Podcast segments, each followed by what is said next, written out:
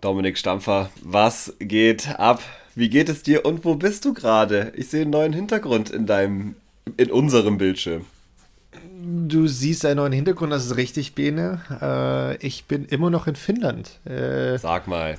Sag mal. Rumtreiber. Ne? Ja, Woche zwei. Ähm, aber morgen geht es dann endlich mal wieder in Richtung Deutschland. Zwar noch nicht nach Hause. äh, das muss noch mal eine Woche oder anderthalb dauern. Aber ja, dann geht es wieder heimwärts. Und äh, ja, ich bin noch in Tampere, äh, zweitgrößte Stadt Finnlands. Schaue deshalb hier um 20 Uhr abends noch raus. Sonne scheint noch, es ist sehr, sehr hell. Es wird wahrscheinlich auch, es sind drei Stunden hier dunkel. Mhm. Ähm, und ansonsten geht es mir soweit gut. Ich bin ziemlich fertig, bin ziemlich kaputt. Ähm, aber ansonsten ganz gut. Und ich weiß aber, dass es dir nicht so gut geht. Oder sagen wir, es geht dir wieder besser. Aber trotzdem, wie geht's dir, Bene? Ja, es geht mir okay, würde ich sagen. Äh, ich kämpfe mit einer äh, Covid-Infektion und äh, bin jetzt dann hoffentlich bald mal über den Berg. Es ist jetzt irgendwie Tag 10, mir reicht's richtig. ähm, deswegen muss ich schon mal mich entschuldigen, falls äh, ich einen Huster oder sowas nicht richtig rausgeschnitten bekomme. Das wird unangenehm vielleicht. Äh, tut mir leid, kann man nicht anders regeln und ich höre mich heute ein bisschen nasal an. Äh, ich versuche mich heute deswegen ein bisschen zurückzuhalten und dem Domi ein bisschen mehr Bühne zu geben. Der hat eh Endlich. viel interessantere Sachen Endlich. zu erzählen äh, als ich. Und ja, nee, aber sonst, ich habe mich richtig gefreut, dass wir das heute machen. Äh, die Abwechslung tut mir gut. Ich habe sehr viel Disc Golf Content äh, wahrgenommen, sagen wir es mal so, in den letzten zehn Tagen. Äh, ganz wenig darüber geredet. Äh, ich habe da richtig Bock drauf und freue mich, dass wir das machen können. Und letztendlich nehmen wir quasi live auf. Also für die, die es Donnerstagabend hören, also es ist jetzt Donnerstag halb acht. äh, wir haben es so lange es geht rausgeschoben, ähm, in der Hoffnung, dass man mich besser hören kann und ich nicht mehr so verschnupft und komisch klinge. Aber so ist es jetzt. Deswegen, so ist es. Lassen wir los. Lass loslegen. So rum. Ähm, ja, dann musst du die Folge noch offiziell hier, äh, wie sagt man, Lostreten. Nee, nicht lostreten. Das ist, Doch. herzlich willkommen und äh, viel Spaß zur 51. Wir sind über den Jordan. Äh, wow. 51. Folge äh, Paartherapie. Ähm, let's go. Domi, du hast es gerade gesagt, zweite Woche Finnland. Ähm, wo sollen wir anfangen? Sollen wir es chronologisch machen? Du, mir egal. Ich bei mir geht es eigentlich seit anderthalb Wochen 24-7 nur um Disc Golf. Deshalb brauche ich, glaube ich, so ein bisschen Guidance. Ich brauche äh, brauch dich heute so ein bisschen, um einfach mal richtige Fragen zu stellen, weil ansonsten ja. rede ich jetzt wahrscheinlich für fünf Stunden ähm, und muss mich hier und da wahrscheinlich auch stoppen. Okay, äh, dann bringen wir ein bisschen... Entschuldigung. Du darfst aber natürlich auch selbst erzählen, weil ich bin sehr, sehr gespannt, was du an Disc Golf konsumiert hast, weil ich kann sagen, ich habe nicht viel gesehen von Disc Golf. Also ich habe viel Disc Golf ja. gemacht, ich habe viel Disc Golf geredet und äh, sonst was, aber wirklich gesehen, wie du auf dem Bildschirm, davon habe ich eigentlich so gut wie nichts. Ja, da kommen wir gleich zu. Also für Alles alle, die es vielleicht gar nicht so genau wissen, von was wir gerade reden. Letztes Wochenende haben die European Open äh, stattgefunden. Eines der großen, man nennt es Major-Turniere. Äh, ja und dieses ist extrem gut besetzt gewesen. Viele internationale Gäste, auch aus den USA. Ähm, und Stars aus Deutschland, wie der Domi, äh, alle sind sie angereist und haben das gespielt. Und vielleicht kannst du uns mal so ein bisschen sagen, wie, wie war es denn bei dir so grundsätzlich? Fangen wir doch mal da an, bevor wir irgendwie ins Gesamtturniergeschehen gehen. Du bist abgereist. Da sind wir jetzt gerade. Also es ist jetzt zehn Tage zurück. Äh, du bist losgereist. Was hast du gemacht? Wen hast du getroffen und warum? Ja, ja, ja, äh, große Frage. Also, was habe ich gemacht? Ich habe äh, erstmal nicht viel gemacht in Finnland, als ich angekommen bin, weil das Wetter ziemlich schlecht war. Äh, schöner finnischer Sommer, würde ich mal sagen. Viel Regen und, und Kälte. Ähm, dann haben wir aber natürlich den, den Turnierkurs ähm, trainiert, ein paar Tage. Ich glaube, drei Trainingsrunden oder dreieinhalb haben wir schlussendlich gespielt. Dann ging natürlich das Turnier los. Für mich fast schon wie zu erwarten, in Anführungszeichen nur drei Runden. Ich habe den Cut nicht geschafft. Ja. Ähm, das ist natürlich sehr, sehr schade gewesen. Kann man auch gleich mal vorwegnehmen. Ich bin einer der vielen Deutschen, die den Cut nicht geschafft haben. ich würde es fast andersrum sagen. Einer aller, äh, du bist der Deutsche bis auf einer, die den Cut nicht geschafft haben. Und genau. der ist jetzt auch nicht so echt. Äh, als ist nur ein halber Deutscher, Deutscher. Genau. muss man ja, ja. in dem Fall leider so sagen. Genau, äh, genau. Simon, also, wir können dich hier nicht werten. Sorry. Genau, genau. Simon hat den Cut geschafft, ansonsten, ansonsten haben wir anderen Deutschen den Cut nicht geschafft. Ähm, äh, ich bin auch ehrlich, ich habe jetzt für mir für das Turnier leider gar nicht viel vornehmen können. Ich habe eigentlich äh, nach Jerva, nach dem Turnier in Stockholm, absolut nichts gespielt. Weder Turnier noch Training. Ich glaube, ich war einmal draußen für eine Stunde ähm, dadurch, dass es mir aber auch nach Jever nicht wirklich gut ging und ich mich noch ein bisschen erholen musste, war dann ne, der, der Trip in Finnland das erste Mal, dass ich eine Scheibe in die Hand nehme. Und als wir dann einmal einen neuen Bahnkurs gespielt haben, so einen Pioneer Approach Kurs, da habe ich schon gemerkt, hey, meine Energie ist einfach oh, oh. gegen null.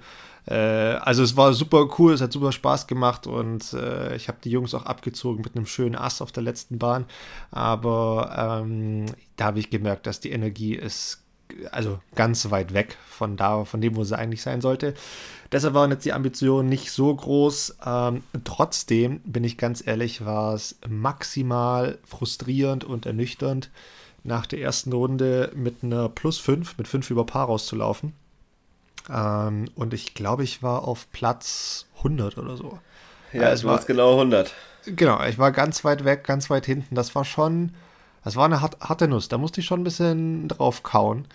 Ähm, ich hab's aber, wie soll ich sagen, ein bisschen besser verschmerzen können, weil ich ganz genau wusste, woran es lag. Ich weiß nicht, ob du meinen Score gecheckt hast.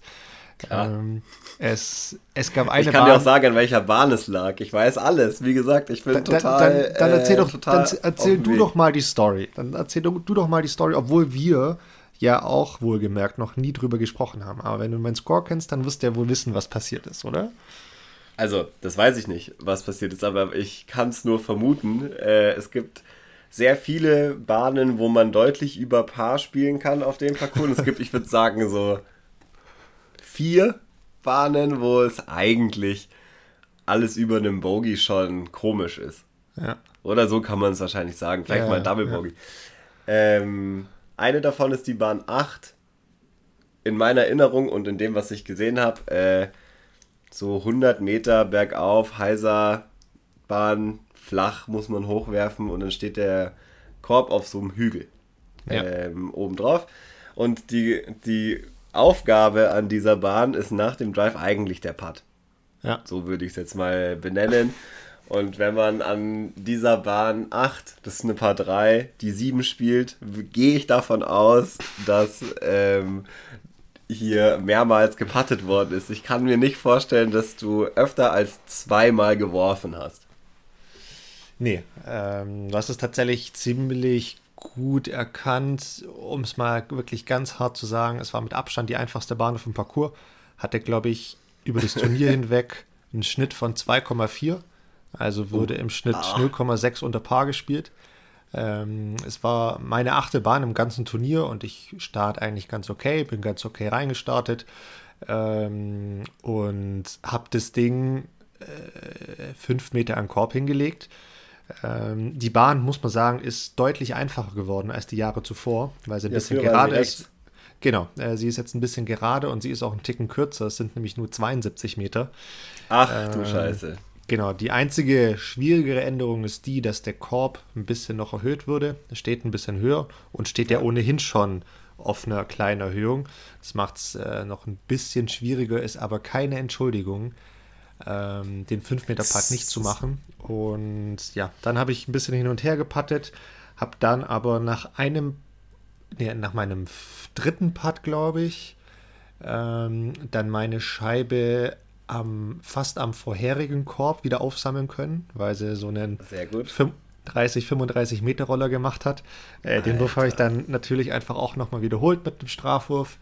Ähm, habe den aber trotzdem nicht gemacht. Und ja, dann nimmst du halt die 7. Also, ja. Ne, mal, ich weiß, es gibt kein Hätte, Wenn und Aber, aber das waren fünf Würfe an einer Bahn. Äh, ohne die wäre ich mit Paar rausgelaufen. Ja, lass es vier gewesen sein. Also lass es, du machst einfach den Birdie-Putt nicht, okay. Ja, Passiert. Klar klar. Klonk liegt unten dran und nimmst die drei, fertig. Genau, dann spielst du, oder dann, dann, dann wären wahrscheinlich die nächsten Bahnen auch noch besser gelaufen. Ich kann so viel sagen, mein Selbstvertrauen dann danach beim Patten war jetzt nicht so gut. Ähm, ne? Also die, die 8, 9 Meter Putts, die ich danach hatte, die waren nicht so dolle. Und das Gemeine ähm, ist ja auch hier wieder, wie auch schon in Java, du spielst 14 Bahnen, da kommen wir eh gleich noch drauf, aber du spielst 14 Bahnen und versuchst die ganze Zeit dir ein bestmögliches Polster aufzubauen ja. an Birdies und Unterpaar und wie es nur geht, damit du diese letzten vier Bahnen äh, überstehst. Und dann bist du an Bahn 8. Auf der einfachsten Bahn. Du, weißt du, scheiße. Das war's. Scheiße, Bro. Das, war's. das, das, das, war's. Die Runde ist jetzt schon vorbei. Also sie ist ja. ja dann wirklich, also es ist ja, sie ist dann wirklich einfach vorbei. Ja. Weil, Boah, weil, wie gesagt, die ganzen schwierigen Bahnen, die kommen noch. Ähm, und das war mental echt nicht einfach zu, zu verkraften. Ja. Ähm, das war nicht so dolle. Ich glaube, ich habe. Nee, ich habe natürlich kein Birdie danach gespielt, sondern habe dann erstmal nochmal mit einem Paar und Bogey weitergemacht, nachdem ich auf den nächsten Bahn natürlich auch zweimal noch verpattet habe. Ähm, habe mich dann aber hinten raus wieder gefangen und für die Verhältnisse dann noch, ich sage jetzt mal, solide zu Ende gespielt. Das war dann okay. Ähm, und damit jetzt eine plus 5, ja, sieht kacke aus, völlig klar, aber unter den Umständen ist das okay gewesen. Ähm, hilft aber nichts, ne? Und du, du, du startest halt trotzdem super schlecht ins Turnier rein. Ja. Und äh, das war super schade. Am nächsten Tag habe ich dann zwar solche großen Böcke weggelassen, äh, witzigerweise hatte ich, und das ist, ist wirklich also ungelogen, ich hatte genau denselben Part wieder. Genau denselben Part. Ach, ich glaube, ich, ich, glaub, ich, ich lag 20 Zentimeter weiter weg oder so. Ähm, und den habe ich dann aber gemacht ähm, und mir dann sofort, zack, bumm, fünf Würfe gespart. Das war natürlich dann schon auch mal eine Motivation. Aber dann, ja, dann doch noch den einen oder anderen Fehler gemacht. Habe dann eine Plus 2 gespielt und dann war eh klar, okay, jetzt gibt es noch eine Runde. Ähm, dass die, also noch eine Runde bevor der Cut kommt. Und da war ich schon, ich glaube, sechs, sieben Würfe vom Cut entfernt. Ähm, es war aber klar, dass es sehr, sehr schlechtes Wetter wird. Extrem schlecht war die Wettervorhersage mit super viel, super viel Regen ja, ähm, und unter Umständen sogar auch Gewitter und sonst was. Ähm, daher hatte ich so ein bisschen die Hoffnung, naja, also wenn jetzt hier irgendwie der Fritz Walter rauskommt, ähm, dann und gibt es es gibt da noch eine potenzielle Chance. Ja. Jetzt war es aber nur so, dass als ich die dritte Runde angefangen oder, oder wir die dritte Runde angefangen haben, gab es erstmal einen richtig fetten Platzregen, wo ich dann auch erstmal die ersten drei Bahnen äh, versaut habe und mir dachte, okay, gut, ähm, jetzt es richtig. Aber dann keine Ahnung, dann, dann, dann habe ich gezündet. Also dann war der Fritz Walter wirklich da und dann habe ich die letzte Runde eine Minus 4 gespielt. Das war richtig gut. Da habe ich nochmal einen sehr, sehr versöhnlichen Abschluss gemacht. Habe endlich auch Bahnen wie die schwierige Part 10, finde ich, die sehr schwierige Bahn 18 äh, gebürdet. Ähm, die wohlgemerkt auch nochmal beim zweiten Platzregen. Das war äh, sehr, sehr gut und ja, das war dann einfach noch ein schöner Abschluss. Und am Ende des Tages haben, ich ich glaube, zwei Würfe zum Cut gefehlt.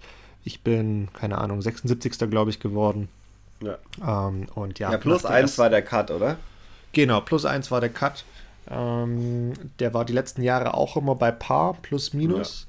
Ja. Ähm, was ja auch schon mal sehr viel über den Parcours sagt und über das Leistungsniveau. Eine Paarrunde war, glaube ich, auch wieder so knapp eine Tausender PDGA-Runde. Man muss aber auch sagen, dass der Kurs alles in allem einen halben bis anderthalb Würfe schwieriger geworden ist.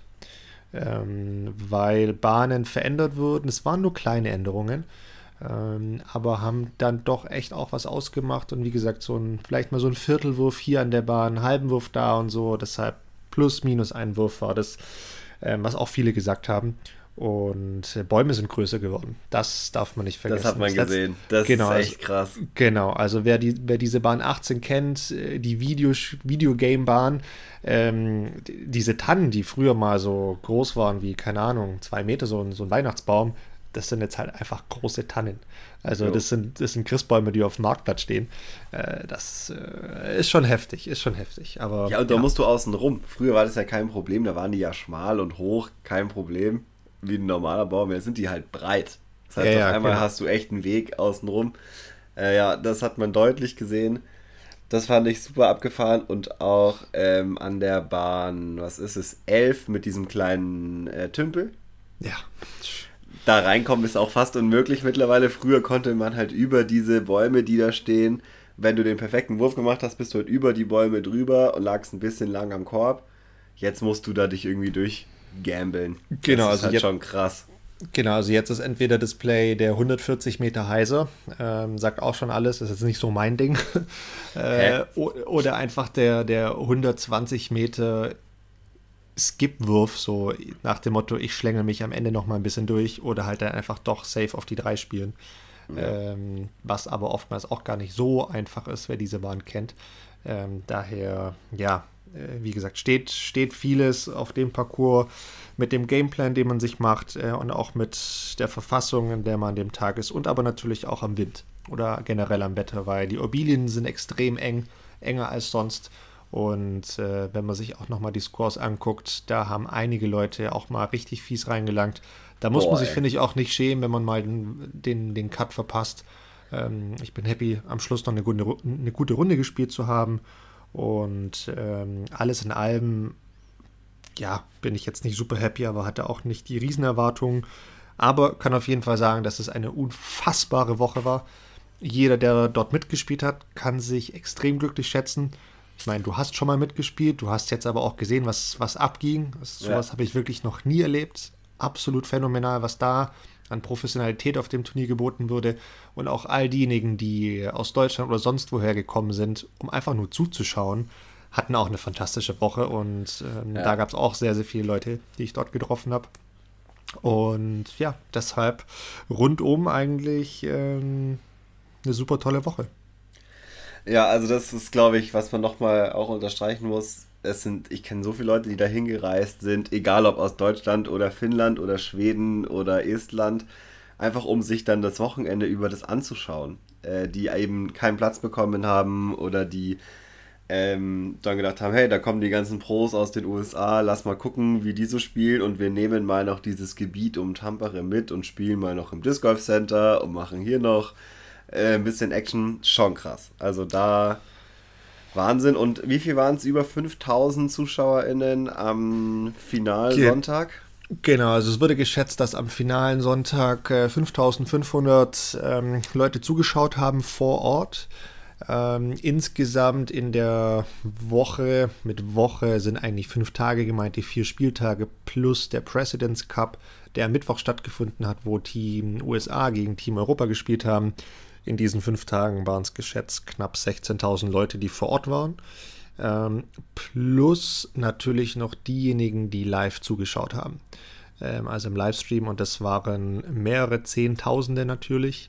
Ähm, das geht in die Richtung, also ich habe, ne, ich, ich muss heute in der Folge ein bisschen aufpassen, was ich sage, weil ich habe sehr, sehr, sehr, sehr viele Informationen, die eigentlich nicht für die Öffentlichkeit bestimmt sind. Ähm, aber die Zahl geht, glaube ich, so. Welche Öffentlichkeit? Richtung- Wir unterhalten uns hier zu zweit, Domi. Ach so, Gar kein stimmt, Problem. stimmt, wir, stimmt. wir es sind nur wir beide. Hau raus. Ja, weil ich weiß ja nicht, was du hier vor deinem Bildschirm noch von mir mitschneidest, was ich hier Ja, sag- nichts. red und sage, okay, gut, wenn, wenn du nichts mitschneidest, dann ist ja gut. Nein. Ähm, nee, aber ich glaube, es waren knapp ähm, 100.000 Leute, die den Livestream verfolgt haben. Ähm, natürlich jetzt nicht Krass. die vollen vier Stunden ähm, und auch nicht alle vier Tage, aber trotzdem ähm, muss man sagen, dass diese Art von Event also natürlich eine unfassbare Reichweite für den Sport hat. Ähm, ich will gar nicht wissen, was diese ganzen Social Media Posts, sei es jetzt von der Turnierseite, sei es von den Sponsoren, sei es von Disc Golf Network, von der Pro Tour, von den Spielern und so weiter. Da, es, geht mit Sicherheit in den siebenstelligen Bereich, was da an Reichweite ähm, gemacht wurde, das auf jeden Fall. Ähm, aber grundsätzlich ist so ein Event inzwischen einfach auf dem Charakter, dass es einfach ein Riesen-Business ist. Das Ja, kann man das nicht anders sagen. Also, ne, das ist wirklich ein Geschäftsmodell auch, muss man definitiv so sagen. Und was man aber auch sagen muss, das ist gar nicht negativ gemeint, dieses, dass es ein Geschäft ist, weil oftmals ne, wird wird sowas ja assoziiert mit, "Hm, da versucht man jemanden auszunehmen und jetzt muss ich für was zahlen, was eigentlich immer for free ist oder so. Nee, eher im Gegenteil. Also es gab kaum einen Spieler, der sich über irgendwas großartig aufgeregt hat. Das Einzige, was Ja. der eine oder andere bemängelt hat, ähm, und das auch zu Recht, war so ein bisschen ähm, die Kontrolle von den, von den Leuten vor Ort, weil das einfach aus, teilweise aus dem Ruder gelaufen ist, weil es zu viele Leute für einen zu engen Platz waren. Ah, ja. Ähm, aber ansonsten war die Resonanz von den Leuten vor Ort, die gespielt haben, ähm, unfassbar positiv. Und äh, ich muss auch sagen, es war meine fünfte ähm, Teilnahme bei den European Open und nochmal mit Abstand die beste. Und ähm, hat alles übertroffen. Und äh, was ich jetzt sagen kann, und dann darfst du wieder, bist du wieder dran, ähm, all diejenigen, die jetzt so ein bisschen Bock bekommen oder sich jetzt auch nochmal die Coverage anschauen, die sollten sich schon mal für nächstes Jahr ähm, den Kalendereintrag machen. Das ist, glaube ich, ungefähr wieder dasselbe Datum, wieder Mitte Juli. Es gibt wieder eine, ähm, eine Ausgabe, wieder European Open Major und es wird ein Testlauf für was ganz, ganz, ganz, ganz Großes, was dann 2024 stattfinden wird. Und ähm, ja. Die finnischen Meisterschaften, meinst du? Ja, ja, machen wir aus den finnischen Meisterschaften äh, eher Wel die Weltmeisterschaften draus. Ähm, und ja, da ist zumindest der Plan, dass zum allerersten Mal eine Weltmeisterschaft nicht in den USA stattfindet, sondern auf europäischem Boden. Und das wird natürlich krass. Also das wird wirklich krass. Hier, jetzt haben wir doch First-Hand Information. You heard it first auf Paartherapie, Leute. Merkt euch das. Ähm, sehr gut. Also ist jetzt keine Top-Secret-Information. All diejenigen, die beim Players-Meeting da waren, haben das auch gehört. ja, aber. Ähm, äh, aber finde ich geil. Also finde ich krasse News. Äh, ich weiß das ja schon ein paar Tage. Wir haben das mir auch geschrieben. Ähm, und da ich schon gedacht so, boah, mega geil, weil es hat es halt voll verdient auch. Und wir haben schon viel über Turniere gesprochen, die so einen Werdegang hinlegen und ähm, je besser sie werden, äh, ist halt immer die Frage, wo geht es noch hin? Und ich meine, das ist der absolute, die absolute Krönung für dieses Event. Das hat alles mitgemacht und äh, wenn das klappt, vorausgesetzt natürlich, ähm, wo sollten die stattfinden, wenn nicht da? Ich meine, das Krasse ist ja, jetzt bei so einem Turnier geht es ja wirklich in die Richtung von den großen Sportevents. Also nimm dir mal Voll. das eher negative Beispiel Fußball, Bundesliga, Champions League oder so. Da ist ja inzwischen auch so, dass Millionen, Milliardenbeträge gezahlt werden, damit ein Fernsehsender, meistens natürlich Pay-TV-Sender, damit die die Übertragungsrechte bekommen. Und genau da sind wir jetzt auch schon mit diesem ja. Turnier im Disc Golf. Also da ist es nicht so, dass die Veranstalter jemanden fragen, hey, könnt ihr nicht zu uns zum Turnier kommen? Sondern da geht's, Jungs, wie viel zahlt ihr denn, damit ihr bei uns da seid? Damit ihr übertragen dürft. Und, Und das, das, ist schon krass. Das ist krass. Das habe ich mich nämlich zum Beispiel gefragt, wie das gelaufen ist, weil es gibt ja wirklich nur ähm, Content on Demand sozusagen. Es geht nur mit Paywall und du musst dafür bezahlen. Aber dann hast du wirklich alles. Also meine, meine Reise zu den European Open war ungefähr so. Äh, ich habe Disc Golf Network aufgerufen, habe einen Spielpass bezahlt, das waren 19 Euro irgendwas. Mhm. Ähm, und dafür hatte ich dann fünf Tage lang live alle Formate, die man haben konnte. Und ich kann auch jetzt immer noch darauf zugreifen und mir die Runden nochmal nachher anschauen ja. und ja. verkürzte, zusammengeschnittene Beiträge, wie man es kennt. Bonusmaterial, ähm, alles drum und dran. Also es ist schon richtig, richtig crazy. Ähm, und das ist genauso wie bei Playoffs in den NBA zum Beispiel. Oder wenn man im Football ist und da irgendwie sich eine, eine Konferenz anschauen will, dann muss man es ja auch bezahlen. Und das ist schon, genau da sind wir, wie du es gesagt hast, bei den großen äh, Sportveranstaltungen.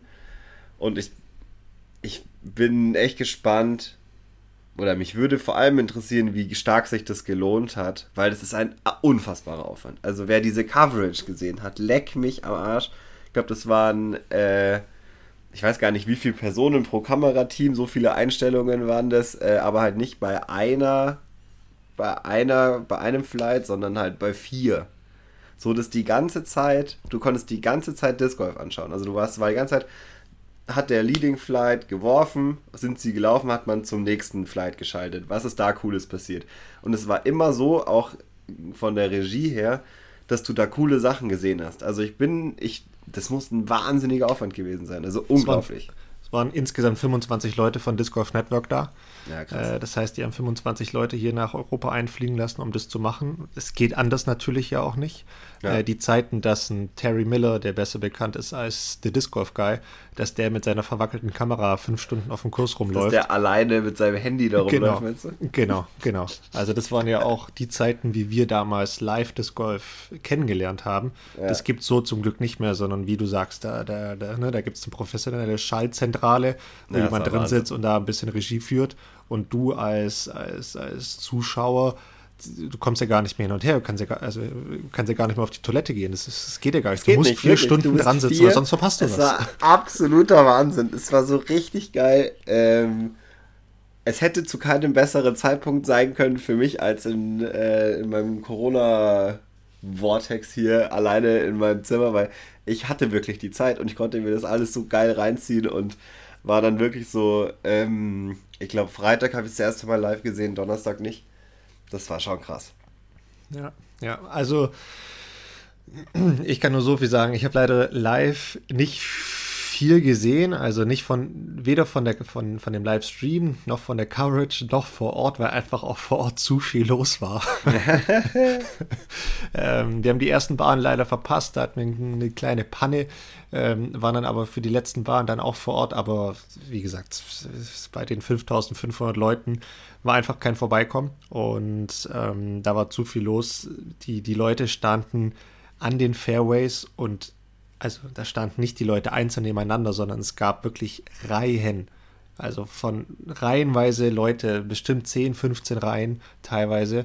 Ähm, und du hast einfach kaum was gesehen. Und was da am Schluss an dieser Bahn 18 abging, äh, ja, unfassbar, unfassbar. Also ähm, gerade auch die, die dann am Schluss nochmal ähm, Leadcard gespielt haben, ich glaube, die standen eine Stunde später noch dran und haben Autogramme, Autogramme geschrieben. Also Ja. es war wirklich absurd. Ich weiß gar nicht, wie ich es anders bezeichnen soll, aber es war einfach absurd, was da abging.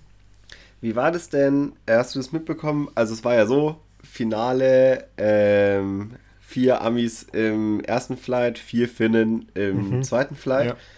Ähm, man hat, es, man wurde die ganze Zeit darauf hingewiesen, äh, dass jetzt der erste Flight schon wieder auf den zweiten Flight wartet. Und ähm, dass es ja sehr langsam vorangehen würde. Und ich habe die ganze Zeit gedacht, oh Mann, die Armen, die müssen sich da wahrscheinlich durch diese Leute kämpfen und kommen eh nicht richtig voran. Ich kann mir fast nicht vorstellen, dass es nur an der Spielweise liegt. Ähm, hast du da was mitbekommen? Weißt du, wie das war? Also ich kann jetzt nicht sagen, warum, wieso, weshalb es diesen Stau gab. Es war grundsätzlich so, dass es ein, zwei Bahnen gab, auf denen sich es auf dem Turnier selbst gestaut hat. Ähm, lag einfach daran, dass diese Bahnen ähm, ja auch ein bisschen schwieriger waren als letztes Jahr. Beispielsweise diese Bahn 12, Ja. ähm, bei der der Abwurf nach hinten verlegt würde und der Abwurf von der Bahn 13 ist nicht ganz ideal designt. Da steht man so halb noch im Fairway drin. Da staut sich dann immer und klar, in dieser Finalrunde, da war es einfach super schwierig, die, die ganzen Zuschauer zu kontrollieren, weil natürlich ähm, in der zweiten Card dann äh, vier Finnen gespielt haben, unter anderem Veino Mekkela, der hier einfach wirklich ein Superstar ist. Ja. Ähm, also der wird auf der Straße erkannt. Wenn der irgendwo über die Straße läuft, ich habe heute von Leuten hier mitbekommen, ähm, Veino musste seine Adresse ändern, der musste seine Telefonnummer ändern, äh, der kann nicht mehr richtig einkaufen gehen. Also es ist kein Witz. Es, es hat wirklich Superstar-Charakter hier in Finnland. Ähm, und er ist halt einfach ein Discgolfer. Es ist äh, absoluter Wahnsinn. Und entsprechend war halt auch viel los in dieser ähm, zweiten Karte und bei den Finnen. Und deshalb sind natürlich dann, oder ist der Leading Flight ähm, nochmal aufgelaufen. Und, muss man auch nochmal sagen, die Jungs aus dem Leading Flight haben halt einfach auch wenig Würfe gebraucht, weil sie Jo. unfassbar gut gespielt haben. Das darf man natürlich auch nicht vergessen. Das muss man Also, echt mal sagen. Das Abartig. Turnier an sich war unfassbar, aber dann auch durch die spielerische Leistung, die da Eagle und Macbeth geleistet haben, auch da fehlen einem so ein bisschen die Worte, weil wer den Parcours kennt, wer sich das dann mal live angeschaut hat, gespielt oder nicht gespielt, einfach nur live mal vor Ort gewesen ist und dann sieht, dass da im Schnitt die Runde mit über oder mit, mit mehr, mehr als 10 unter Paar abgeschlossen wurde. Also Wahnsinn, absoluter Wahnsinn. Absoluter Wahnsinn. Die haben echt so krank gespielt, Alter. Und äh, ich weiß jetzt gar nicht, ähm, wie viele Würfe waren auf dem dritten dann letztendlich. Ich glaube, es waren Das waren, glaube ich, 16, 16, genau, 16, ja, 16 Würfe. Würfe. Also die beiden einen auseinander und dann 16 Würfe dahinter äh, der drittplatzierte Kevin Jones. Ich, es ist halt völlig nicht, hart. Genau, ich weiß nicht, wann es sowas zuletzt gegeben hat auf einem Turnier, bei dem wirklich äh, auch viele Profis fort waren. Weiß ich nicht, wann es das zuletzt gab. Ein Turnier, wo wahrscheinlich der Ratingschnitt von allen, wenn man zusammen deutlich über 1000 ist.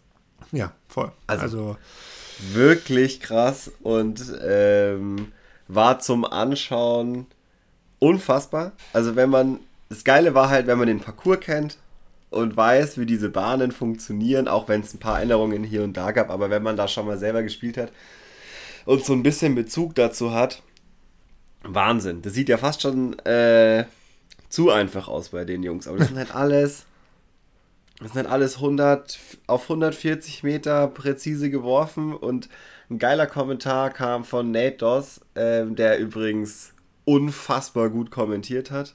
Okay. Äh, die, das Live-Geschehen. Äh, er hat gesagt, auf den ersten fünf Bahnen brauchst du alle Würfel, die du kannst. Ja. Ja. Und das stimmt einfach. Es ist so ja. abgefahren. Also, es war krass. Auf der, auf der zweiten Bahn äh, am ersten Tag wurde Vorhand gespielt, wurde Midrange Anheuser gespielt, wurde ein Roller gespielt und ein Lefty Heiser. So was? äh, alles, alles Top-Pros, ja. Also jetzt nicht, ähm, dass man sich denkt, oh, eine 80-Meter-Bahn, da kann man machen, was man will, sondern diese Bahn ist so crazy schwer auch. Ja, ich meine, wir wiederholen uns jetzt. Also zu zwei. Ja, also ne, wir wiederholen uns jetzt auch im Vergleich zu den Folgen davor. Man kann es nicht oft genug sagen. Wer gerade so ein bisschen sich Gedanken zu, zum Thema Kursdesign macht, sollte sich wirklich diesen Kurs nochmal genau anschauen. Jo. Weil wie viel dort Zeit verbracht wurde, die Bahn perfekt auszutüftern und auszuklügeln, ist schon echt nochmal Wahnsinn. Also auch diese kleinen Änderungen, die gemacht wurden, den Korb vielleicht vier Meter zu verschieben, aber dass der nicht jetzt 30 Zentimeter links oder rechts steht, sondern genau dort, wo er schlussendlich stand, macht einfach nochmal einen Unterschied aus. Ja. Und das war auch nochmal für mich echt nochmal ein Augenöffner, dass du, du spielst diese erste Trainingsrunde auf dem Kurs, den du schon zigmal gespielt hast und denkst im ersten Moment, ja, also irgendwie ist es ja genau derselbe Kurs, aber warum habe ich heute so schlecht gespielt? und du, du, du, du merkst es gar nicht, dass, es, dass diese kleinen Änderungen so eine große Wirkung hatten. Ähm, das war nicht so, ich sage jetzt mal so typisch, ja komm, lass uns einfach mal den, den, ähm, na, den Korb 30 Meter weiter stellen oder den Abwurf 30 Meter weiter nach hinten. Nee, nee, das war vielleicht mal so eine kleine, das, das OB vielleicht nur einen Meter hier an der Stelle da links rein. Und zack, du siehst in der nächsten Runde zwei, drei Leute aus deinem Flight, die genau da rauswerfen. Aber ja. genau da. Weil das so genau der Spot ist, der beliebt ist, wenn du draufgehen willst, beispielsweise. Also, was richtig krass war, Bahn 3, dieser, oh, dieser OB-Korridor zwischen der in der Landing Zone. Kannst du sagen, wo das OB angefangen hat und wo es aufgehört hat? Das war so, das ist das Paradebeispiel für, ein, für eine perfekt designte Bahn. Das war, also Bahn 3 ist eine Bahn, die hat, ich weiß nicht, 280 Meter oder sowas. Ja, sowas. Ähm, ist eine Paar 5. Du als Rechtshänder kannst du einen 80 Meter Wurf, einen 70, 80 Meter Wurf nach vorne machen. Auf der rechten Seite stehen ein paar Bäume und dann danach ähm, geht es rechts ins OB. Auf der linken Seite gibt es eine OB-Schnur. Ähm, diese, diesen Wurf davor hinzulegen auf 70 Metern absolut einfach, absolut kein Problem. Allerdings kommt dann einfach wieder auch eine, eine, ein OB-Ende. Das heißt, dann kommt circa 40 Meter, 35, 40 Meter mhm. ähm, eine Zone, die aus ist. Und dann geht der safe Korridor wieder weiter. Ähm, aber auch wieder genau so, dass auf der rechten Seite Bäume sind, darüber hinaus OB, auf der linken Seite dann auch einfach eine OB-Linie. Und das schlängelt sich dann so circa 100 Meter so entlang und dann geht es ein bisschen auf, wird ein bisschen breiter, sodass dann aber links relativ viele Körbe sind, äh, relativ viele Bäume sind ähm, und hinten gibt es dann eine kleine Zunge, ähm, die so einen Linksklick, Linksknick macht, auf der dann der Korb draufsteht, der jetzt in diesem Jahr auch noch erhöht wurde. Äh, hinter dem Korb sind ein paar Bäume, Bäume geht es ein bisschen bergab, gibt es auch nochmal ein OB natürlich und wie gesagt, alles allem eine Paar 5 habe ich mir die Jahre davor nie groß Gedanken drüber gemacht. Öfter mal ein Birdie gespielt, vielleicht mal ins OB. Okay, gut, mein, meine 6 mitgenommen, aber alles andere war schon, war schon blöd. Was es an dieser Bahn dieses Jahr für Zehner gehagelt hat von Brutal. Leuten. Brutal. Äh, ich habe vier übergespielt in drei Runden an dieser Bahn und hatte nicht mal ansatzweise irgendeine Chance auf ein, auf ein Birdie, weil, weil dieses Design, wie gesagt, also ja, es gibt jetzt diesen OB-Korridor dazwischen, aber er wirkt nicht so schwierig, weil für mich die Entscheidung klar war, naja, ich lege halt vor, dann gehe ich mit dem zweiten ne, bisschen weiter drauf und dann hin zum Korb und Putt und die vier. Punkt aus Ende spiele ich den Birdie. Hat im, im Training wunderbar geklappt. Aber jetzt im Turnier ich sag's dir, es war unfassbar schwierig. Und das Schöne dabei ist aber, ähm, ich habe mit Temo Nissenen diese Woche gesprochen, der sich, ähm, der eigentlich so der Hauptverantwortliche für diese ganzen Änderungen an dem Parcours war. Ähm, der hat auch gesagt, ja, sie haben sehr viel rumgetestet, wie sie dieses Objekt spannen und haben herausgefunden, dass diese beiden Grenzen, also 80 Meter, mhm. die perfekte Distanz ist, dass man bei dem zweiten Wurf, wenn man vorlegt, dass der eigentlich mal mindestens auf 130 Meter gehen muss, weil sonst kämpfst du Obi. ganz, ganz gefährlich mit dem Obi. Ähm, das heißt, du musst diesen 130 Meter Wurf bringen. Ähm, wenn du natürlich mit dem ersten Wurf drauf gehst, hast du die Gefahr, dass du irgendwo ins Obi gehst, wo dann auch der, dein, äh, dein zweiter Wurf keine gute Position hat. Dann hast du wieder ähm, diesen 130 Meter Wurf, ähm, sodass einfach alles ein bisschen schwierig ist. Aber, und das ist das Schöne, wenn du drauf gehst, in der Regel hast du einen deutlich weiteren Wurf gemacht als in den vorherigen Jahren, wie mhm. wenn kein OB war. Und dadurch, und das finde ich total verrückt, sind auch viel mehr Eagles gefallen als in den ja. Jahren davor. Obwohl die gesamte Distanz von der Bahn genau gleich war. Weil die Leute einfach noch aggressiver und noch weiter geworfen haben. Und das finde ich so ein unfassbar ausgeklügeltes Design. Äh, da bin ich einfach auch nur dran gestanden und habe mir gedacht, wow, es ist, es ist ja extrem gut. Es ist einfach wirklich gut. Ja, auch eine Bahn, wo wirklich in jeder Coverage war so, du denkst, okay, das, die müssen über 120 Meter werfen, das ist an sich kein Problem, aber nicht in dem Shape von dem Wurf. Genau. Der darf halt nicht aufgehen, zum Beispiel, diese ganzen Sachen. Äh, super interessant, was es da alles gab, äh, auch für Möglichkeiten, da drüber zu kommen.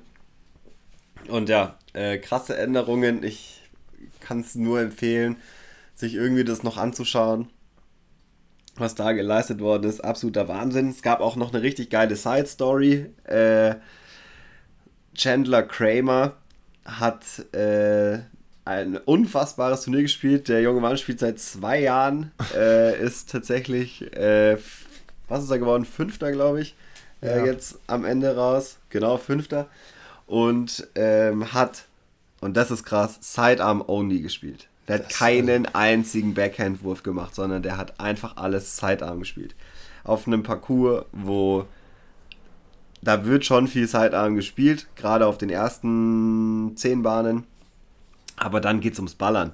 Dann willst du dich positionieren und so weiter. Und der hat das so krass gemacht, ey, wirklich. Das kannst du, das muss man gesehen haben.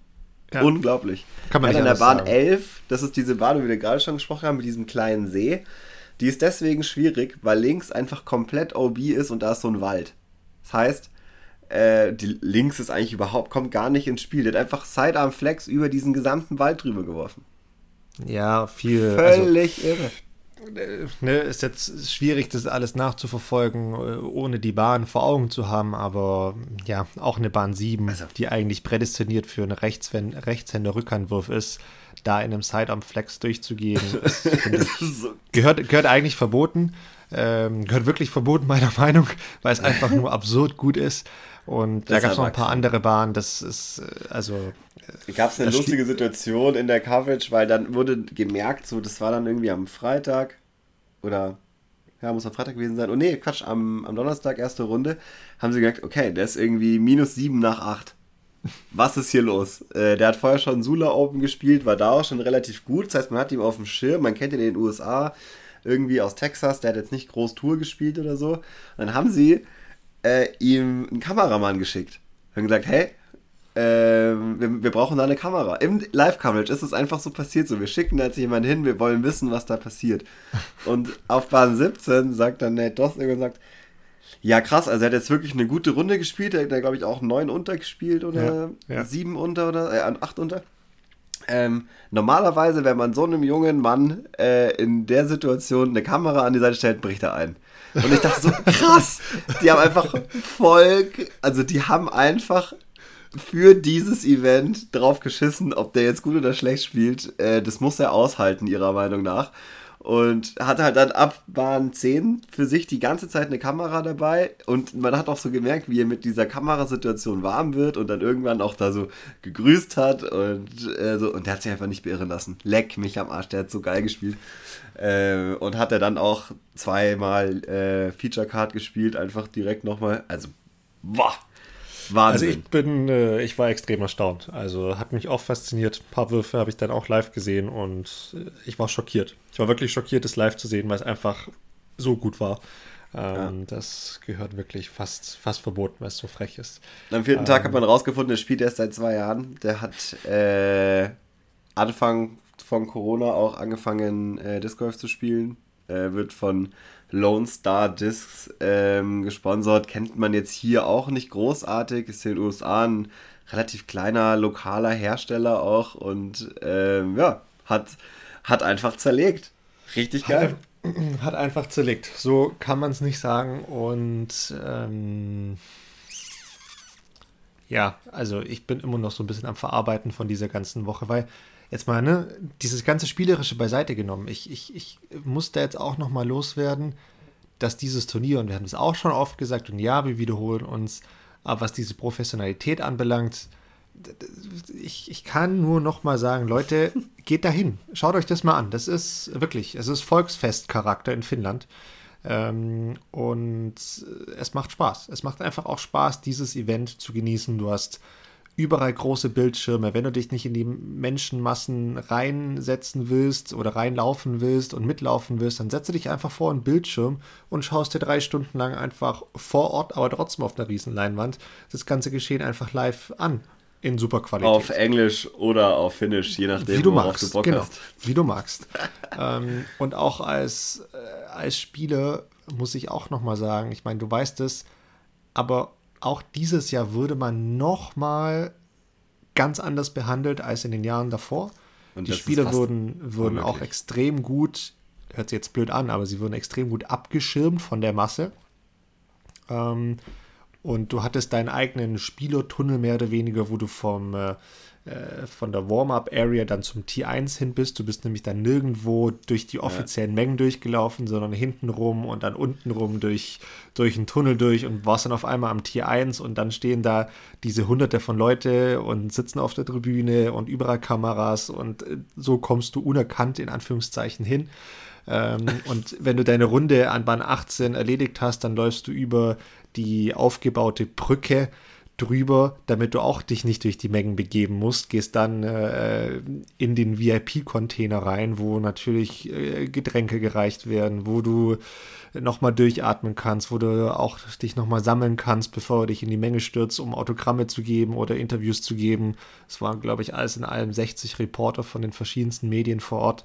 Es waren hunderte, es waren tausende Kinder da, die Autogramme äh, gesammelt ja. haben. Das, das habe ich so noch nie erlebt. Und ich muss sagen, ich bin sehr, sehr glücklich, dass ich das erleben durfte. Ich bin da sehr, sehr dankbar, weil ähm, das werde ich, ja, das werde ich nie vergessen. Ich habe früher immer so von so einer kleinen Fußballkarriere geträumt und hätte mir das nie erträumen lassen, dass ich jetzt sowas doch nochmal erlebe. Na, ich habe nicht gut gespielt, keine Frage, aber es war trotzdem verrückt, sowas mal zu erleben. Und ich weiß nicht warum, aber ich bin am, am, am Freitag bin ich vor meiner Runde, nee, am, am nee, sorry, am, am, Donnerstag vor meiner ersten Runde bin ich dran gesessen am T1 und habe mir noch ein bisschen die Abwürfe angeguckt, weil ich erst später gespielt habe und bin mit einem Finn dort gesessen, der äh, bei Power Grip arbeitet und auf einmal sind auch reihenweise Kinder zu mir gekommen und haben mich nach Autogramm gefragt, die mich irgendwoher kannten. Die drei, vier wussten auch meinen Namen. Ich habe keine Ahnung woher. Ähm, und auf einmal standen da 15 Kinder um dich herum und standen in der Schlange vor ja. dir. Und, und also ein Igel, ein Simon, die haben an dem Wochenende, ich würde mal sagen, 2.000, 3.000 Autogramme gegeben, wenn es reicht. Zwei, drei Eddings leer gemacht?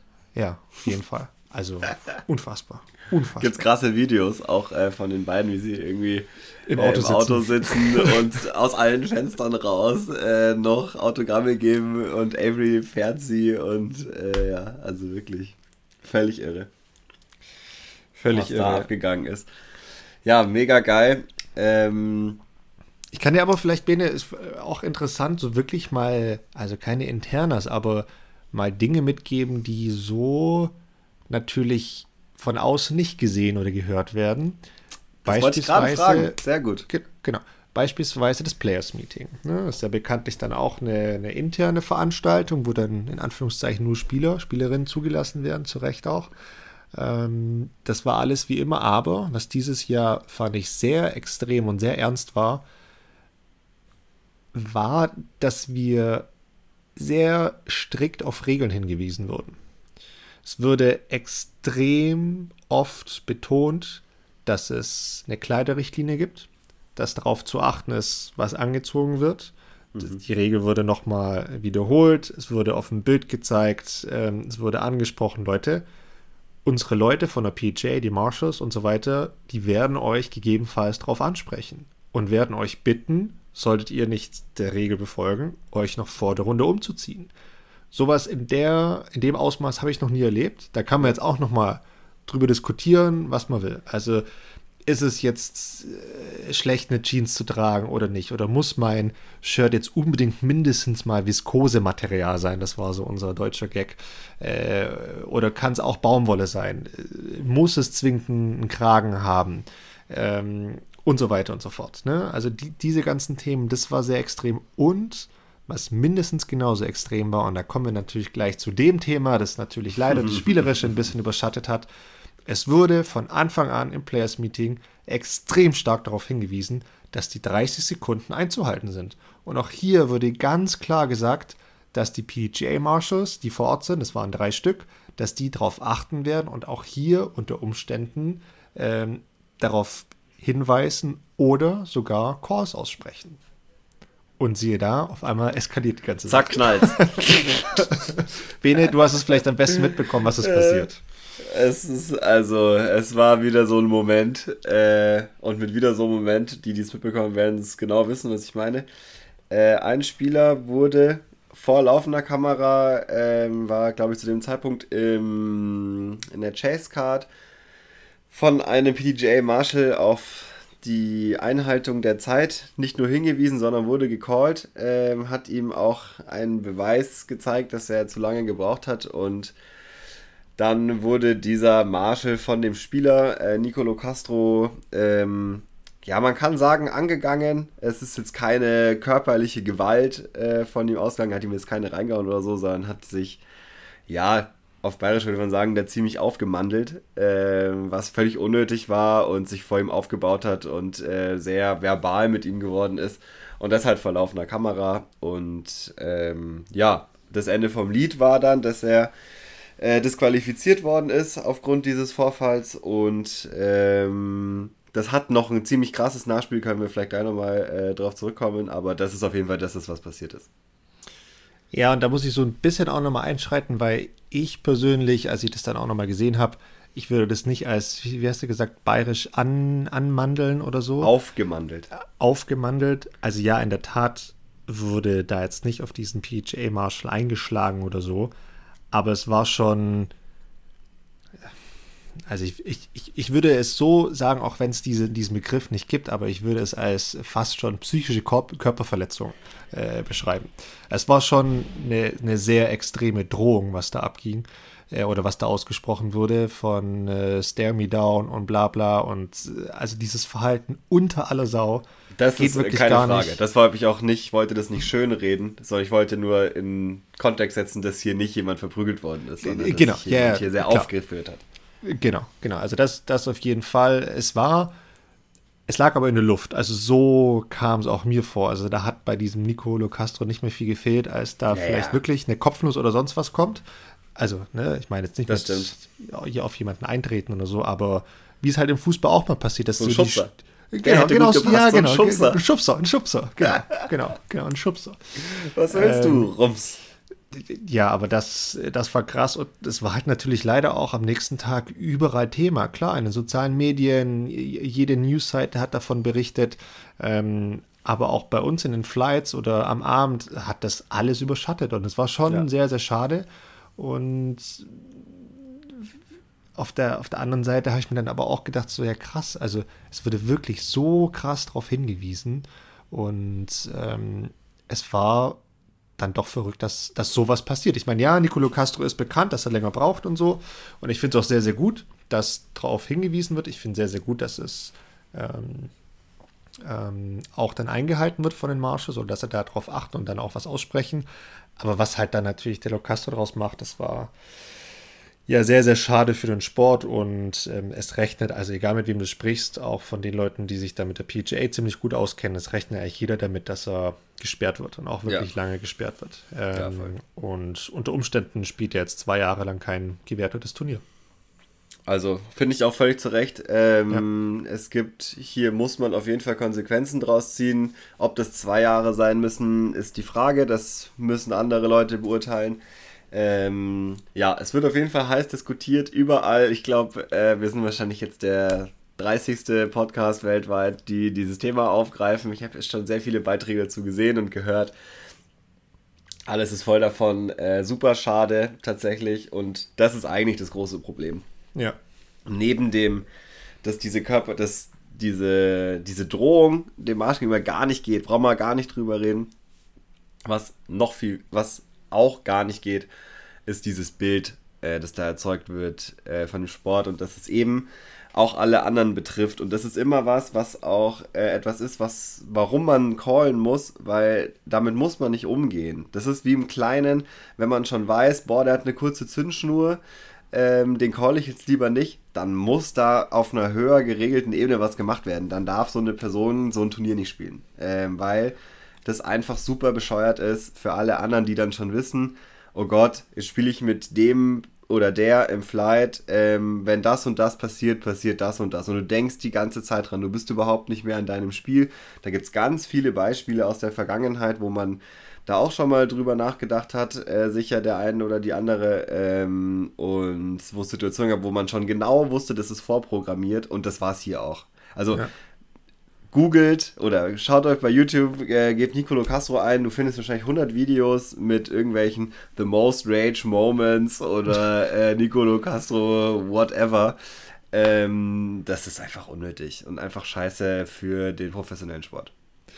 Ja, und was mich jetzt auch da so ein bisschen nachdenklich gestimmt hat oder so ein bisschen auch umgestimmt hat, was meine Meinung so zur Regeleinhaltung anbelangt, ist das folgende. Ich meine, wie ist das bis, bislang? Bislang gehst du in der Regel zu viert in deinem Flight, in deiner Karte auf die Runde und jeder ist gleichzeitig Spieler, Spielerin, aber ist auch verantwortlich dafür, dass bei den anderen die Regeln eingehalten werden. Das heißt, du und ich, wir sind beide Schiedsrichter gewissermaßen. Jetzt ist es aber so, dass nachdem du sowas siehst, was da abging, würdest du jetzt in Zukunft nochmal einen Call aussprechen wollen? An der Person meinst du oder grundsätzlich? Grundsätz also grundsätzlich finde ich, schreckt, schreckt doch so ein Verhalten von jemandem total davon ab, jemanden auf was hinzuweisen. Also, ne, völlig klar, dass du nicht jede Person jetzt mit Der soll mich mal schubsen. Das sag ich dir. Der soll mich mal schubsen, der Kollege. Ähm, das sehen wir ja, dann. aber, aber ich glaube, du weißt doch, was ich hinaus will, ne? Und, und deshalb ja. zum Beispiel finde ich, ist es extrem gut, dass neben uns als Schiedsrichtern dann auch nochmal wirklich offizielle bei diesen ganz großen Turnieren mitlaufen, die einfach aus der neutralen Sicht einfach kein Blatt vor den Mund nehmen müssen. Weil ganz ehrlich, ich bin mir, also ich habe den Live-Coverage nicht gesehen, aber ich bin mir sicher, dass Nicolo Castro auch irgendwann mal zuvor in dieser Runde mal die 30 Sekunden überschritten hat. Aber auch ja, da. Sonst würde man ja nicht draufschauen. Genau. Aber auch da hat kein Spieler irgendwas gesagt. Und vermutlich hätte auch bei diesem Wurf keiner der Spieler was gesagt und es hat in Anführungszeichen dann nur der, der, der Marshall gemacht, ähm, der aber natürlich in einer viel, viel besseren Situation ist, weil Nicolo Castro mit diesem Marshall sonst nie mehr was zu tun hat. Und die anderen Jungs spielen aber tagtäglich und jedes Wochenende miteinander ähm, in der ja. Karte. Das, das finde ich schon nochmal einen großen Einfluss. Und man darf auch nicht Fall. vergessen, es gab 100.000 Dollar Preisgeld bei diesem Turnier. Da geht es inzwischen um richtig viel Geld. Das, das ist sehr, sehr schwierig. Also es, es ist schade, dass man dazu was sagen muss, dass das Leute einschränkt, jemanden auf die Regeln hinzuweisen. Aber es ist einfach so. Ne? Und ähm, ich finde es deshalb ganz gut, dass da inzwischen auch mehrere Marshals unterwegs sind und da ähm, ein bisschen genauer drauf schauen bei diesen großen Turnieren. Ja, kann man, finde ich, genauso stehen lassen. Und im Kleinen heißt es eigentlich, da gibt es nämlich nicht, natürlich, aber die Regeln müssen genauso eingehalten werden, ja. ähm, dass man sich das trotzdem unbedingt trauen muss. Und wenn es da äh, zu tatsächlichen Zerwürfnissen kommen sollte, ist es die Verantwortung der Turnierdirektoren und Direktorinnen, äh, da sich darum zu kümmern, dass das ordentlich passiert und Klar. das auch weiterzugeben und so, weil das ist nun mal der Kern von dieser Sportart, ähm, dass wir alle hier mit drin sind und dass man nicht so ein, ah, ist mir egal Verhalten an den Tag legt, weil ich will hier keinen Stress haben. Äh, ja. Natürlich muss das alles gewährleistet sein, dass das auch ein gerechtfertigter Call ist und dass das Mann, ganz ehrlich, wenn man beim ersten, in der ersten neuen Bahnen da einmal die 30 Sekunden reist, wahrscheinlich nicht so wild. Aber wenn das halt immer wieder vorkommt und man spätestens äh, beim dritten Mal merkt, okay, irgendwie braucht die Person es dann muss man callen. Dafür ja, ist es da. Also ja. ähm, es geht gar nicht darum, hier jemanden reinzureiten, sondern dass alle unter den gleichen Voraussetzungen spielen. Und das ist ja immer das, was wir jetzt schon seit, äh, ja, seitdem es den Podcast gibt, sagen, ähm, diese Einhaltung der Regeln dient allen. Ja, absolut. Absolut. Und, und wer gecallt wird, darf sich auch nicht äh, angegriffen fühlen, sondern muss man sich erstmal an die eigene Nase fassen, weil die Hürde zu callen ist wahnsinnig hoch. Ist so. Also macht man nicht einfach so, sondern dafür gibt es einen triftigen Grund und dann da so an die Decke zu gehen, ist eigentlich ein totaler Quatsch. Ähm, dann hat man sich selber nicht gut im Griff und dann muss man da eh was an sich ändern.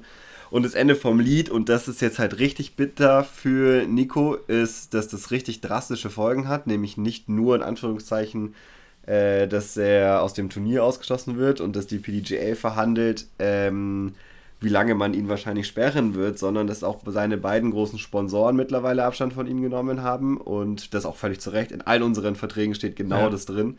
Ja. Ähm, und das hier jetzt wirklich Konsequenzen hat. Und das ist auch gut so, ähm, dass man jetzt hier genau diese ganzen Sachen anwendet, die überall auch so stehen. Also in anderen Worten, das ist für den auch ein finanzielles Fiasko, weil er das mehr oder weniger es. seinen Job verloren hat. Genau. Ja, genau. Also so kann man das, glaube ich, ganz gut sagen. Das ist schon. Ja, oder vielleicht ist, ist sein Job aber seine Einnahmequelle. Äh, er wird es wahrscheinlich weiterhin machen, äh, könnte ich mir vorstellen, auf ja, die eine oder andere Art und Weise, aber er wird es schwierig haben, damit weiterhin in der Art und Weise Geld zu verdienen. Ja, deshalb kann man nur noch mal sagen, Do's and Don'ts, also auf dem Kurs definitiv nicht, nicht schubsen. Nicht, mit, nicht den Marshall äh, angehen. Don't do this. Und Don't noch besser, ähm, auch nicht ewig lange brauchen und nicht dafür bekannt sein, äh, dass man einen nicht callen will, weil man sowieso immer an die Decke geht. Also das sei nicht diese Person. Ja, Bene, was willst du noch so wissen von European Open? Ich meine, das war natürlich heute eine sehr, sehr European Open-lastige Folge. Ähm, ist aber, glaube ich, auch okay. Äh, hat man ja auch nicht alle Jahre ähm, oder nicht alle Tage, besser gesagt. Aber gibt es dann ja, noch und was? Und es ist viel dich, passiert. Ich, es ist viel äh, passiert. Nee, und übrigens, übrigens, noch eine Sache noch. Ähm, weiß nicht, inwieweit das auch auf Courage zugute kam, aber schaut auch, auch wenn sie es nicht ganz versteht und nicht hört, äh, Evelina Salonen, Salonen, hat einfach ja. eine unfassbare vier untergespielt in der, was war es, zweiten oder dritten Runde. Dritte Runde. Hat, genau, hat schlussendlich leider nicht das Turnier gewonnen, wäre natürlich super schön als, als Finnin. Aber das ist, finde ich, mit die beste Runde bei den Damen, bei den FPO, die jemals gespielt wurde im Disc Golf. Ja, absolut. Absolut. Kann man nicht da anders generell, kann, muss man auch sagen, auch hier, also mindestens die Finalrunde und auch die dritte Runde sind super sehenswert. Da sind krasse Würfe auch passiert äh, wirklich richtig, richtig gut. Ja, und was man vielleicht auch nochmal erwähnen kann, würde vielleicht auch im Live-Courage erwähnt oder nicht, weiß ich nicht. Es wurde jedoch hier und da auch bei uns so ein bisschen diskutiert. Ähm, FPO und MPO, also sowohl Männer als auch Frauen, haben genau denselben Kurs mit genau denselben Abwürfen, Körben und Pars gespielt. Ja. Ähm, da gab es wie immer die unterschiedlichsten Meinungen zu. Ähm, ich fand es, also aus meiner Perspektive fand ich das echt hart, ähm, weil die Bahnen wirklich heftig sind und die Scores teilweise schon echt hoch waren. Ähm, witzigerweise haben wir das auch sehr, sehr lang und breit im Deutschen Haus, so nenne ich es jetzt mal, an dem Vor Vorabend von dieser Runde diskutiert und dann am nächsten Tag direkt die Watschen bekommen. Zack, boom, vier Rums. unter. Äh, das war, das war, das war krass. Das war genau das Statement, was, was man gebraucht hat. Ja. Ja, und ähm, gleicher Payout. Nee, das ist leider eine Lüge. Das ist eine Lüge, wirklich? Ja, nee, es gab. Es wurde so oft gesagt. Nee. Also, okay. vielleicht wurde, wurde da was geändert. Ich habe die, die Payout-Tabelle gesehen. Ich glaube, am, äh, am Donnerstag, nee, nicht am Donnerstag, ich glaube, am Samstag wurde sie veröffentlicht und es war tatsächlich somit das erste, nach was ich geschaut habe.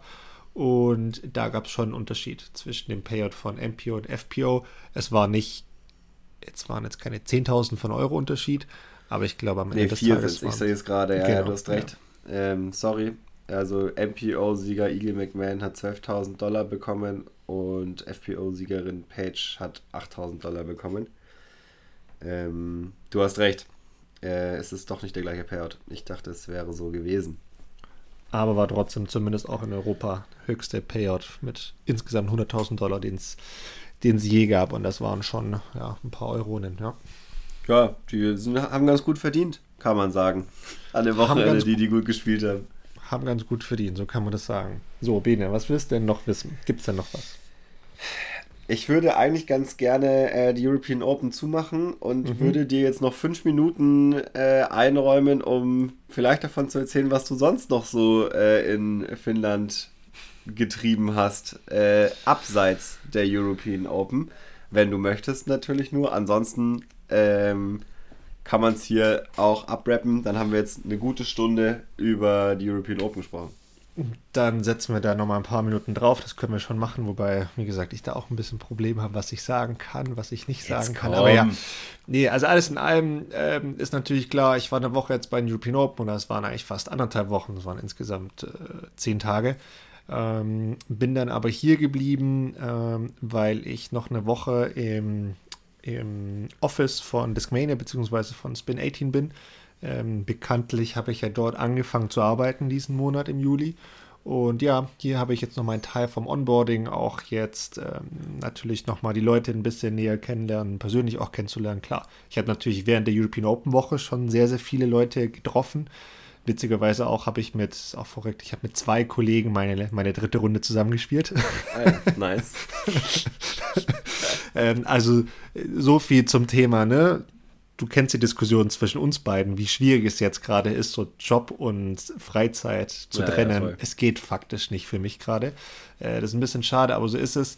Ähm, und ja, bin hier wie gesagt im Büro. Es war eigentlich geplant, dass ich hier mit ähm, einem sehr bekannten finnischen alten Spieler ein Parcours-Design mache. Das hat jetzt aber leider nicht geklappt. Da hätte ich sehr, sehr gerne mal so hinter die Kulissen von einem Profi geschaut, der schon über 100 Parcours designt hat. Ähm, das haben wir jetzt. Wer ist das bei euch? Pasi, oder? Pasi Koivu, genau. Ja, auch nice. finnischer Meister und ja, fast schon finnische Legende, auch wenn er Absolut. sich selbst nicht so bezeichnet. Und Boah, als ich angefangen habe, war er, führte an ihm keinen Weg dran vorbei. Genau, witzig auch, ich habe ihn heute gefragt, hey Pasi, wie war eigentlich für dich die European Open im Sinne vom Bekanntheitsgrad? Und er hat nur gegrinst und gesagt, er hat sich gefreut wie ein kleines Kind, dass ihn eigentlich fast niemand erkannt hat ähm, also er ist bei den Leuten, die jetzt in das Disc Golf reinkommen, gar nicht mehr so bekannt. Nee, kein ähm, Klar, die ganzen alten Leute ne, kennen ihn zugute, aber er ist jetzt nicht derjenige, der da hunderte von Autogramm schreiben muss, wo er sehr, sehr froh drüber war.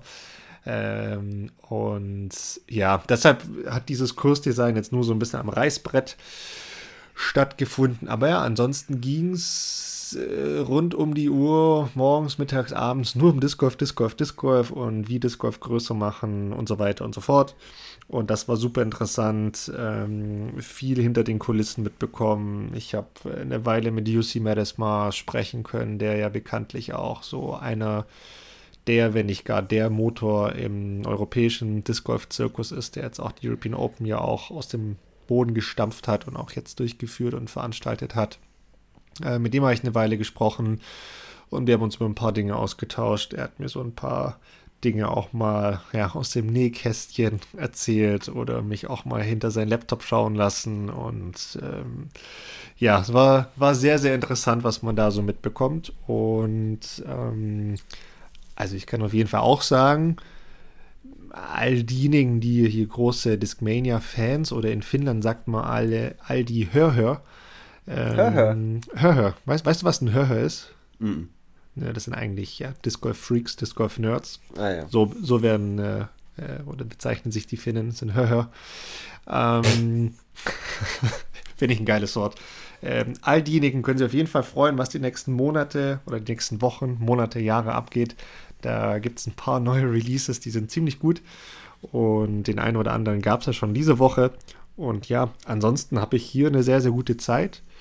Ähm, sehr, sehr interessant für mich. Und ähm, ja, ich freue mich dann jetzt aber auch wieder nach Hause zu gehen, ein paar Dinge auch in die Tat umzusetzen, ein paar Ideen auch mal auszuspinnen, auszurollen ähm, und dann in den nächsten Wochen, Monaten da einfach auch in meinem Job voll durchzustarten. Und dann schauen wir mal, was da dabei rauskommt, ob es ein paar neue Parcours gibt, ähm, ob wir vielleicht bald in der ARD Disc Golf sehen, ähm, ob es unsere Discmania-Scheiben bald bei Aldi an der Kasse, in der, in, in der Quengelzone oder wie, wie es auch immer heißt, gibt. Äh, müssen wir mal gucken, was da so möglich ist. Ah ja, da bin ich ja sehr gespannt. Äh, ich bin ein bisschen neidisch auf die ganzen Insights, muss ich sagen. Äh, das ist das ist ja mein Motor. Nee, Spaß. Äh, das ist auf jeden Fall, finde ich, was, wo ich dich um deinen Job beneide. Äh, sonst weniger, ehrlich zu, um ehrlich zu sein. Äh, ich verstehe diese, diesen Kampf zwischen der Trennung von beruflichen und privatem, gerade was das Disc Golf angeht, sehr gut. Ähm, und bin sehr gespannt, wie das weitergeht. Ähm, beziehungsweise, wenn das jetzt mal so richtig losgeht, was das dann bedeutet. Ähm, weil bisher ist das ja alles Kinkerlitzchen. Bisher bist du ja im Ankommen und im Onboarding und so. Und wenn es dann mal richtig losgeht, dann bin ich sehr gespannt und ich hoffe und wünsche dir natürlich, dass du da einen guten Weg findest, weil das ist das Allerwichtigste. Äh, das wird dir jeder und jede sagen, die irgendwann mal Hobby zum Beruf gemacht haben. Äh, finde einen guten Ausgleich, äh, Domi. Wirklich. Ich kann es dir nur raten. Das ist wie mit naja. Freunden arbeiten. Finde auch andere Leute. Äh, so, es, muss, es muss irgendwo äh, auch mal aufhören. Also das finde ich jetzt fast schon fies, weil, weil, weil äh, bevor ich hier nach Finnland gegangen bin, hast du noch so gemeint, so rede bloß nicht mit Person XY, wie das ist, Arbeit und Disc Golf zusammen, weil sonst hörst du mir sofort auf mit dem Disc Golf. Ähm, ja, es ist. Das stimmt. aber da rede ich ja von, äh, von expliziten Personen, weil ich das weiß, dass sie dir das sagen werden. Ich, das meine ich ja auch gar nicht. Ich meine ja nur, du brauchst zusätzlich zu dem Disc Golf noch ein anderes Thema und einen anderen Wirkungskreis und sowas. Ähm, ich meine nicht, dass du aufhören sollst mit Disc Golfen. Das ist überhaupt nicht der Punkt. Das ist ja, nur die einfachste ja. Variante, wahrscheinlich. Deswegen habe ich gesagt, sie soll es nicht mit diesen zwei Personen sprechen, weil ich genau weiß, sie sagen dir, äh, hör auf damit. Ja, vielleicht sollte ich irgendwie, ich weiß nicht, vielleicht sollte ich. Vielleicht sollte ich Schmetterlinge züchten oder sowas. Ja, sowas. Irgendwas Abgefahrenes. Garten. Garten, Garten ist ein schön. sehr gutes Hobby. Ja, vielleicht lege ich mir einen Garten zu. Oder so, so, so einen schönen Schrebergarten. Ja. ich war letztens in dem Schrebergarten von Freunden von mir. Das ist der ihr Corona-Projekt. Ähm, Junge, was da abgeht und was die sich da angeeignet haben. Und gut, der Vorteil ist, einer von denen ist Gärtner. Äh, der kann es natürlich alles besorgen. Aber alter Schwede, der ist einfach alles, da kannst du alles ernten, was du in deinem Kühlschrank hast. Wirklich. Und dann wachsen da die Hokkaido-Kürbisse neben den Butternuts und hier ist ein äh, Stachel, japanische Stachelbeere und keine Ahnung. Und die sind da richtig drin aufgegangen. Treffen sich da einmal die Woche zu dritt und sonst ist halt immer mal jemand da und gießt die Blumen und macht ein bisschen Unkraut weg. Ist schon geil. Das ist schön. Ja, das ist wirklich gut. Das ist wirklich gut. Äh, ich überlege mir da mal was. Und wenn es da draußen irgendwelche guten Vorschläge gibt, was ich so machen könnte, ähm, ich habe ein offenes Ohr. Ich habe wirklich ein offenes Ohr. Und ich bin auch wirklich äh, explizit am Überlegen. Aber jetzt wollen wir euch nicht Oldtimer langweilen. wird dir auch gut stehen. Ein Oldtimer? Nee. Hm. nee. Doch. Nee. Sein, nee. So immer nach der Arbeit einmal schön polieren. So eine Stunde einmal weg. polieren. nee, nee. Äh, Bene, bevor wir jetzt in die bei 19 gehen, eine ja. Sache, wie geht es denn jetzt weiter? Also, ähm, es steht ja, steht noch so ein bisschen was an dieses Jahr, also spielerisch jetzt mal gesehen. Ah ja. Äh, die Team-WM steht ja jetzt bald an. Da werden so wir, glaube ich, nächste Woche, äh, nicht nächste Woche, aber das nächste Mal zumindest darüber berichten und uns auch nochmal Gedanken machen, wie, in welcher Form und so weiter die Team-WM dann auch begleitet werden kann. Das müssen wir dann mal sehen. Ähm, und ja, dann gibt es aber gar nicht mehr so viel. Dann geht die Saison ja auch schon wieder in den Endspurt. Also klar, es gibt noch eine DM, es gibt noch ein schönes Albuch Classic, bei dem ich dich hoffentlich auch sehe. Ähm, und ja, dann, dann werden wir mal sehen. Oder habe ich jetzt irgendwas vergessen? Spielst du noch was Größeres? Nee. Ähm, Team WM, Deutsche Meisterschaft ist auf jeden Fall klar. Albuch Classic. Schauen mhm. wir mal. Und dann steht noch äh, jedenfalls äh, in meinem Wunschkalender, ob ich den halten kann, ist ein bisschen die Frage. Ähm, das Geburtstagsturnier in Weilheim äh, noch oh. drauf. Das habe ich jetzt vergessen, aber da bin ich natürlich Ei. auch angemeldet. ähm, ja, stimmt. Genau, das, das ist das Wochenende das vor der deutschen Meisterschaft. Ja, ja, muss man mal gucken, wie das alles irgendwie zusammenpasst. Aber das ist der Plan. Mensch, das ist doch ein guter Plan. Hast du sonst noch was zu sagen im Zuge der bei 19, die ich jetzt hiermit eröffne? Ähm, nö, ich bin froh hier, wenn ich hier wieder rauskomme. Ähm, ich mhm. habe ich habe wirklich viel Disc Golf gesehen. Ich will jetzt auch mal wieder spielen und ich habe richtig Bock, mich auch noch mal äh, schön auf die äh, Team WM vorzubereiten. Und ähm, da ja, steht noch ein bisschen was an, auf was ich Lust habe zu machen und kann es kaum erwarten, da noch ein bisschen vorher trainieren zu gehen und äh, ein bisschen Action zu machen. Und ansonsten ist es das eigentlich schon. Sehr Fit schön. werden. Das ist gut, das ist gut. Das wünsche ich dir auch. Ich hoffe echt, dass du schnell wieder auf die Beine kommst. Ich habe nämlich auch total Bock, mal wieder eine Woche mit dir zu verbringen in Kroatien auf der Team WM. Das, wär, das wird sicher super, super schön. Ähm, mal sehen, inwieweit ich bis dahin noch groß trainieren kann, wenn ich meinen Kalender schaue. Das ist ein bisschen schwierig. ähm, mal sehen, da können wir dann das nächste Mal nochmal drüber sprechen. Aber ja, ansonsten habe ich auch nicht viel zu sagen. Leute, macht mal Vorschläge, was gute Hobbys sind neben Gärtnern und äh, seinen Oldtimer pflegen. Und ähm, ja, ansonsten gebt auch mal Rückmeldung, ob es ein bisschen zu viel European Open war. Ähm, ich hoffe nicht. Wenn doch. Können wir es jetzt auch nicht mehr ändern. Können wir es äh, jetzt auch nicht mehr ändern, tatsächlich. In einer halben Stunde online. Genau, deshalb müssen wir jetzt auch Schluss machen. Bei mir ist eh schon halb zehn, bei dir ist noch halb neun. Ähm, müssen jetzt schneiden, Text schreiben, pipapo. Und ähm, geht raus spielen, aber legt euch nicht mit Marshes an und schubst niemanden. legt euch nicht mit Marshes an, das ist sehr gut. Ähm, in diesem Sinne, Domi, schönen Abend äh, nach Tampere, schöne Grüße und bis bald. Bis bald, ciao, ciao.